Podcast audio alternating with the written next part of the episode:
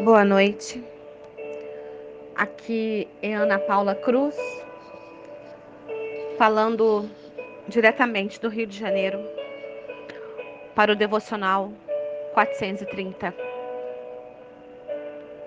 E hoje nós estamos dando continuidade ao estudo da primeira epístola de João, no capítulo 4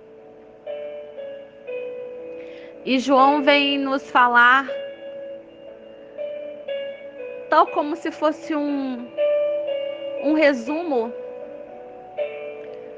de tudo aquilo que foi colocado nos evangelhos. Eu confesso a vocês que a presença do Espírito Santo fazendo o estudo dessa epístola porque nós estamos lendo uma mensagem que foi, segundo estudos, que foi escrita há 85 a 95 anos depois de Cristo. E ao mesmo tempo é uma mensagem tão atual. No momento que nós estamos vivendo tantas falsas profecias, tantos falsos profetas, tantas mensagens, nós temos acesso a tantas notícias. E o apóstolo nos diz que é necessário que nós venhamos estar atentos, porque há muitos falsos mestres, há muitos falsos profetas. Já naquele tempo ele já dizia isso, que é, amados, não creiais em todo o espírito, mas provai se os espíritos são de Deus, porque já muitos falsos profetas se têm levantado no mundo. Mas o que ele nos diz, o que ele nos deixa claro é que para que nós conheçamos o Espírito de Deus, é necessário que nós venhamos reconhecer que Cristo, se a mensagem reconhece que Cristo se fez carne, habitou no meio de nós, que ele morreu por nós, se ele confessar que, que ele veio em carne, então sabemos que é o espírito da verdade e não o espírito da mentira, o espírito do erro, o espírito do engano, porque nós sabemos que o espírito do erro, do engano é do anticristo. E nesses dias atuais em que estamos vivendo tantas notícias ruins de doenças, mortandades. É tão bom termos a esperança, uma palavra de esperança, tá como está escrito no versículo 4, maior é o que está em nós do que o que está no mundo. Do mundo são, por isso falam do mundo, e o mundo os ouve. Mas nós, se nós não somos do mundo, nós somos cidadãos do reino, cidadãs do reino. Nós não estamos aqui neste mundo para vivermos aqui as coisas do mundo.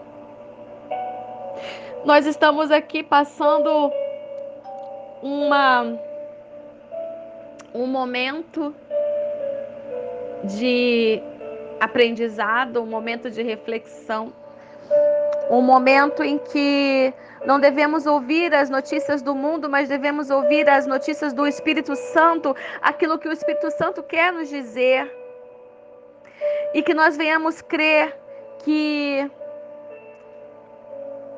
como diz lá no versículo 11, amados, se Deus assim nos amou, também nós devemos amar uns aos outros. Foi o que Jesus nos deixou. E no versículo 18 diz: No amor não há temor, antes o amor é perfeito e lança fora o temor, porque o temor tem consigo a pena e o que teme não é perfeito em amor. Deus nos amou, Ele nos amou, Ele nos ama. E nós o amamos porque Ele nos amou primeiro.